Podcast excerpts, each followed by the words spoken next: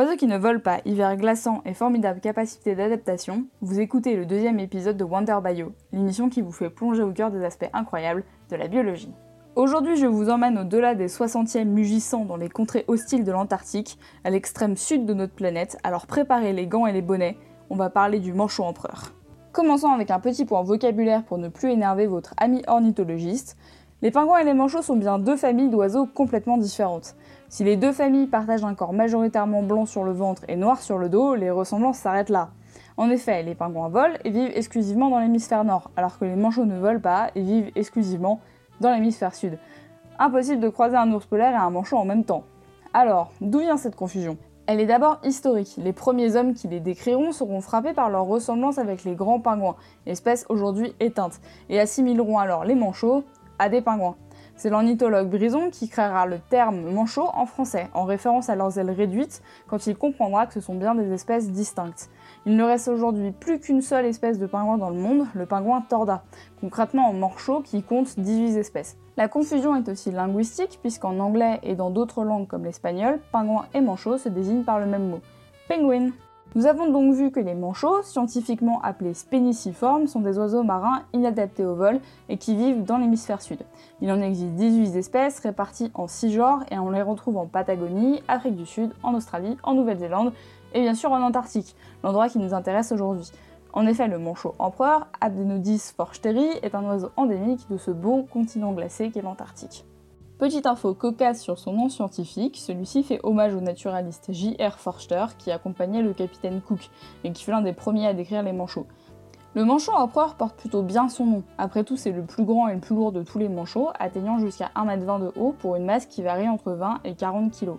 Il n'y a pas de différence de plumage entre le mâle et la femelle, et ils sont reconnaissables par leur dos et leur tête noire, leur ventre blanc, mais surtout grâce aux deux marques jaunes vifs au niveau des oreilles et du haut de leur poitrine qui est jaune clair. Ils ont un corps élancé afin de limiter les forces de frottement lorsqu'ils nagent, et des ailes semblables à des nageoires plates et rigides. Un manchot empereur passe la majeure partie de sa vie en mer, où il y trouve toute sa nourriture, majoritairement du poisson, mais aussi certains crustacés comme du krill ou des calamars. Lorsqu'il chasse, il peut rester sous l'eau durant 5 à 12 minutes en moyenne. Le maximum observé est de 22 minutes, et plonger à une profondeur de 535 mètres, ce qui est impressionnant pour une espèce de cette taille-là. Et bien que ce chiffre soit assez épatant, c'est aussi et surtout l'une des preuves des incroyables capacités d'adaptation du manchot. En effet, lors de ses plongées en profondeur, notre manchot est soumis à des pressions 40 fois plus importantes que celles qui règnent à la surface. Alors comment est-ce qu'il résiste à ça et d'où proviennent ses capacités d'apnée? En tout premier lieu, ses os sont particulièrement solides, ce qui limite les risques de traumatisme physique dus à la pression. Et il a aussi développé des méthodes pour utiliser beaucoup moins de dioxygène lorsqu'il plonge. Le rythme cardiaque normal d'un manchot est de 60 battements par minute. Lorsqu'ils se préparent avant de plonger, leur cœur se met à battre jusqu'à 200 battements par minute. Ils s'hyperventilent et gorgent leur sang d'oxygène. Dès l'instant où ils plongent sous l'eau, leur cœur ralentit d'un coup. Leur rythme cardiaque tombe à 20 battements par minute à peine, et tous les organes non essentiels diminuent fortement leur activité. Mais il dispose surtout d'une arme secrète, une hémoglobine un peu particulière qui est capable de fixer et transporter le dioxygène même lorsque sa concentration dans le sang est très faible, ce qui permet au manchot de rester conscient avec des taux très très faibles de dioxygène. Et ça, c'est plutôt pratique. Les muscles des manchots sont aussi adaptés à cette pratique de la plongée grâce à une myoglobine spécifique qui leur permet de mieux stocker l'oxygène dans les muscles. Ils possèdent aussi une enzyme spéciale qui permet aux muscles de travailler sans la présence d'oxygène tout en neutralisant l'accumulation d'acide lactique, normalement créé en grande quantité lorsqu'un muscle travaille en déficit d'oxygène. C'est ça qui nous cause des crampes par exemple. Lorsque les manchots atteignent la surface et le retour à une respiration normale, ils peuvent expulser cette accumulation d'acide lactique. Et hop, ils respirent un bon coup et retournent à la chasse. Le manchot empereur est aussi connu pour être la seule espèce de manchot qui se reproduit sur la banquise antarctique durant l'hiver. Oui oui, pendant l'hiver. Apparemment, ce n'était pas assez compliqué de vivre toute sa vie dans une eau qui peut atteindre les moins 2 degrés. Ils ont choisi de venir se reproduire dans les pires conditions possibles, c'est-à-dire tempêtes régulières avec vent violent et températures qui peuvent atteindre les moins 40 degrés. Normal. Ainsi, chaque année en avril, les manchots retournent au même endroit, sur la banquise, pour s'y reproduire et élever leurs petits. Ils forment alors des colonies qui peuvent compter plusieurs milliers d'individus. Contrairement à beaucoup d'espèces d'oiseaux marins, les manchots ne conservent pas leur couple pour toute la durée de leur vie. La période de fécondité de la femelle étant très courte, il est plus important de se reproduire que d'attendre ou de chercher à retrouver son partenaire de l'année précédente. Fin mai, la femelle pond un unique œuf. Celui-ci, de couleur vert blanchâtre, fait environ 460 grammes et mesure 12 cm de long pour 8 cm de diamètre. et il représente seulement 2,3% de la masse de la femelle. Et il représente seulement 2,3% de la masse de sa mère, ce qui en fait l'un des plus petits œufs relativement à la masse de l'adulte de toutes les espèces d'oiseaux. Et oui, être grand ne signifie pas forcément faire de très gros œufs. Mais même si ce n'est pas le plus imposant des œufs, un problème de taille attend nos manchots. En effet, le sol complètement gelé de la banquise rend fortement difficile la création d'un éventuel nid. Et oui, le manchot en point ne nidifie pas, au contraire de la majorité des autres espèces de manchots. Pour pallier à ce problème, les manchots disposent d'un épais repli de peau juste au-dessus des pattes et particulièrement vascularisé, qui permet de garder l'œuf au chaud et d'empêcher tout contact avec la glace. Ce système est tellement efficace qu'il permet de conserver l'œuf à une température d'environ 30 degrés alors qu'il fait moins 30 dehors. Même lorsque la femelle pond l'œuf, celui-ci ne touche pas le sol. La femelle va rabattre sa queue sous elle afin de réceptionner l'œuf puis le donne directement au mâle, le plus vite possible. Ce transfert est particulièrement compliqué et beaucoup de couples perdent leurs œufs durant cette opération malheureusement. Puis vient l'une des plus belles démonstrations de courtoisie du monde animal. Donner naissance, c'est facile pour personne, et les femelles manchots ne diront pas le contraire. En effet, après la ponte, les femelles ont épuisé toutes leurs ressources pondérales et doivent impérativement rejoindre l'océan pour se nourrir. Les femelles vont donc quitter la colonie pendant deux mois pour se remplir un peu la panse, laissant les mâles seuls en plein hiver pour couver leur unique œuf. Jusqu'à l'éclosion, soit environ 64 jours plus tard, les mâles vont couver l'œuf qui se balance sur la pointe de leurs pattes sous leur repli de peau. Et bien sûr, durant toute cette période de temps, impossible de retourner à l'océan pour se nourrir, c'est un jeûne obligatoire. Sans oublier le froid et des vents de parfois plus de 200 km/h. Et si ça, c'est pas une belle preuve d'amour? Ainsi, les manchots empereurs sont la seule espèce de manchot où le mâle couvre l'œuf seul. Les manchots sont les champions du jeûne. Au total, les mâles accumulent plus de 115 jours de jeûne depuis qu'ils sont arrivés à la colonie pour se reproduire. Ils perdent environ 30 à 45% de leur masse initiale. Je vous déconseille d'appliquer la même technique si vous souhaitez perdre un peu de poids. Et pour résister aux conditions particulièrement rudes, les mâles se regroupent les uns contre les autres, de façon très très serrée, dans une construction surnommée tortue. Et ils se relaient aux différentes places pour ne pas toujours être exposés au bord de la formation. Lorsque les oisillons éclosent, ceux-ci sont seulement recouverts d'un mince duvet et sont complètement dépendants de leurs parents pour se nourrir, mais surtout pour maintenir leur température.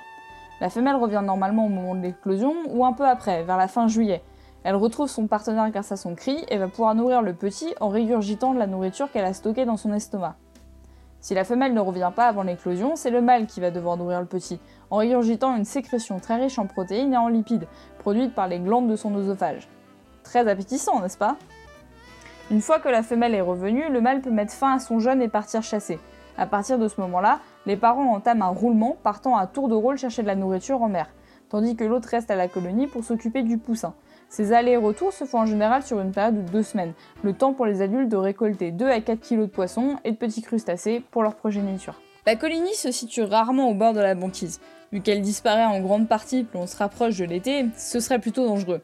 C'est pour cela que les manchots doivent parfois parcourir des dizaines de kilomètres entre la colonie et le trou d'eau vers l'océan le plus proche. Les manchots sont aussi capables de réaliser de très longues marches, dont parfois une partie est réalisée sur le ventre en glissade. Pour nourrir sa progéniture, un manchot est capable de parcourir plus de 1450 km en voyage. Lorsque le printemps vient, mi-septembre, les petits manchots sont suffisamment grands pour réguler eux-mêmes leur température et peuvent s'aventurer en dehors des pattes protectrices de leurs parents. Ressemblant alors à de véritables petites peluches duveteuses gris clair absolument beaucoup trop mignonnes, ils sont laissés dans des crèches regroupant la progéniture de différents couples sous l'œil attentif de quelques adultes. En décembre, quand les poussins sont assez grandis et ont commencé à muer pour obtenir le pelage étanche et caractéristique des adultes, ceux-ci les abandonnent sur la banquise pour rejoindre le large. Par petits groupes, ils se jettent à l'eau et commencent leur vie de manchots indépendants. Cinq ans plus tard, ils auront atteint la maturité sexuelle et reviendront à la colonie qui les a vus naître pour se reproduire à leur tour. Bon, ça, c'est s'ils survivent jusqu'à la fin. En effet, la vie d'un jeune manchot, c'est pas très facile. Seulement 19% des oisillons survivent à leur première année de vie. Mais qu'est-ce qui cause autant de mortalité la première année? Eh bien, on pourrait penser tout de suite à la prédation. Et en effet, les manchots empereurs sont une proie privilégiée pour divers oiseaux et mammifères marins comme les léopards des mers ou les orques. Le pétrel géant est son principal prédateur terrestre et serait responsable à lui seul d'environ 34% des morts de jeunes dans certaines colonies. Mais une très grande partie de la mortalité des oisillons est liée à de mauvais soins durant la couvaison. Après tout, ce n'est pas facile de conserver un œuf entre ses pattes et un accident est vite arrivé. Si un œuf tombe, il est perdu l'embryon mourant presque instantanément à cause du froid. Et puis même si l'œuf est clos, le poussin doit encore survivre à des conditions climatiques très rudes. Et c'est sans compter si le parent parti se nourrir tarde à revenir de son voyage en mer, ou ne revienne simplement pas. Comme on a vu, les manchots n'ont pas choisi la solution de facilité, déjà d'aller vivre en Antarctique, mais aussi et surtout d'aller couver en plein hiver. Alors comment est-ce qu'ils se débrouillent pour résister à des températures aussi froides? La réponse est plutôt simple, grâce à leur extraordinaire capacité d'adaptation ces climats-là. Leur température intérieure est de 39 degrés, largement supérieure à toutes les températures extérieures qu'ils côtoient. Il faut donc à tout prix qu'ils évitent les pertes de chaleur afin de maintenir leur température corporelle. La première solution, c'est un plumage hyper isolant. Celui-ci assure 80% de leur isolation et couvre l'entièreté de leur corps, sauf les pattes et le bec. Petit record sympa, les manchots empereurs ont le plumage le plus dense de tous les oiseaux, avec 15 plumes par centimètre carré. Ils possèdent aussi une couche de filaments dufteux entre la peau et les plumes qui leur confère un pouvoir isolant supplémentaire.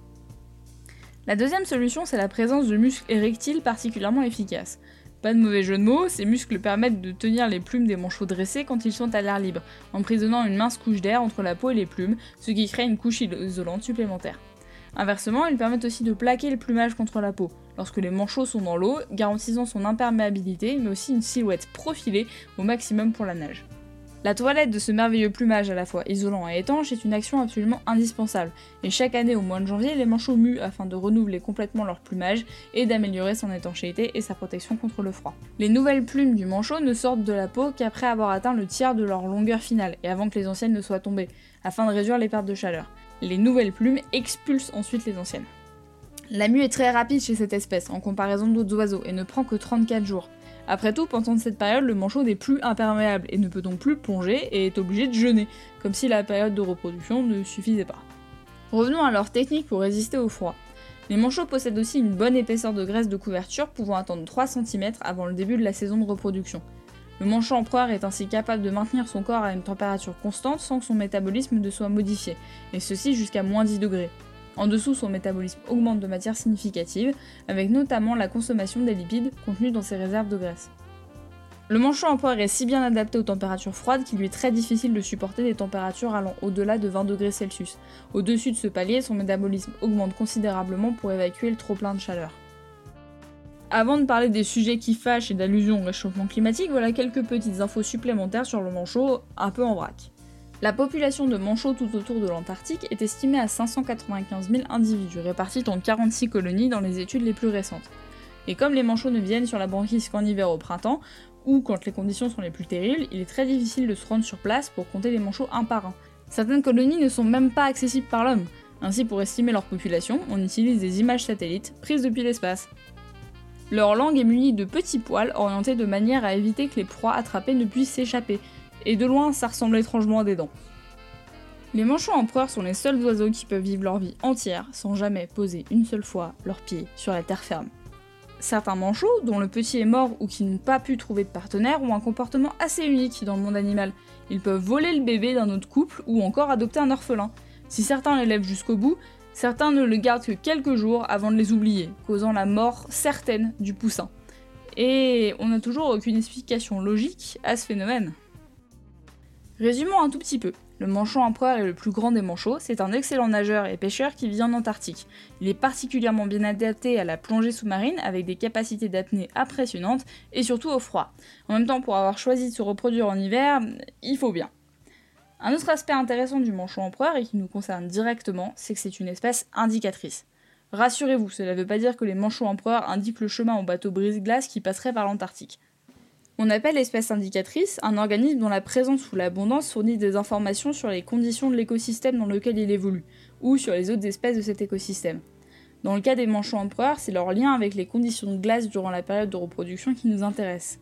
Le destin des manchots est en grande partie lié au destin de la banquise. En effet, comme dit précédemment, les manchots dépendent entièrement des conditions de glace pour leur succès reproducteur, puisqu'ils se reproduisent directement dessus.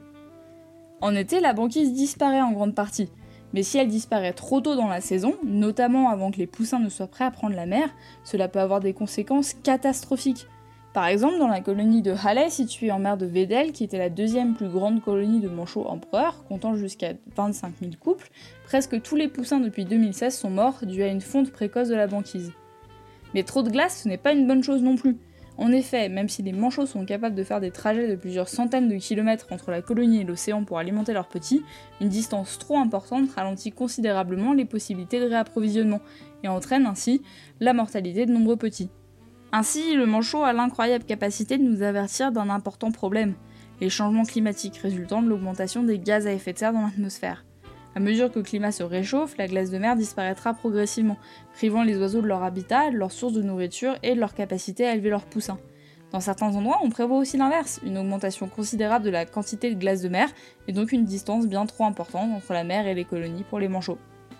Bien qu'actuellement le manchot n'ait que le statut de quasi menacé selon le classement de l'IUCN, si les émissions de gaz à effet de serre se poursuivent sans relâche, 80% des colonies disparaîtront d'ici la fin du siècle.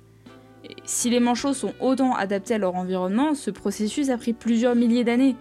Et vu que ce sont des animaux à génération lente, c'est-à-dire qu'ils vivent longtemps et font peu de petits, il est fort peu probable qu'ils arrivent à s'adapter à ce changement rapide de climat.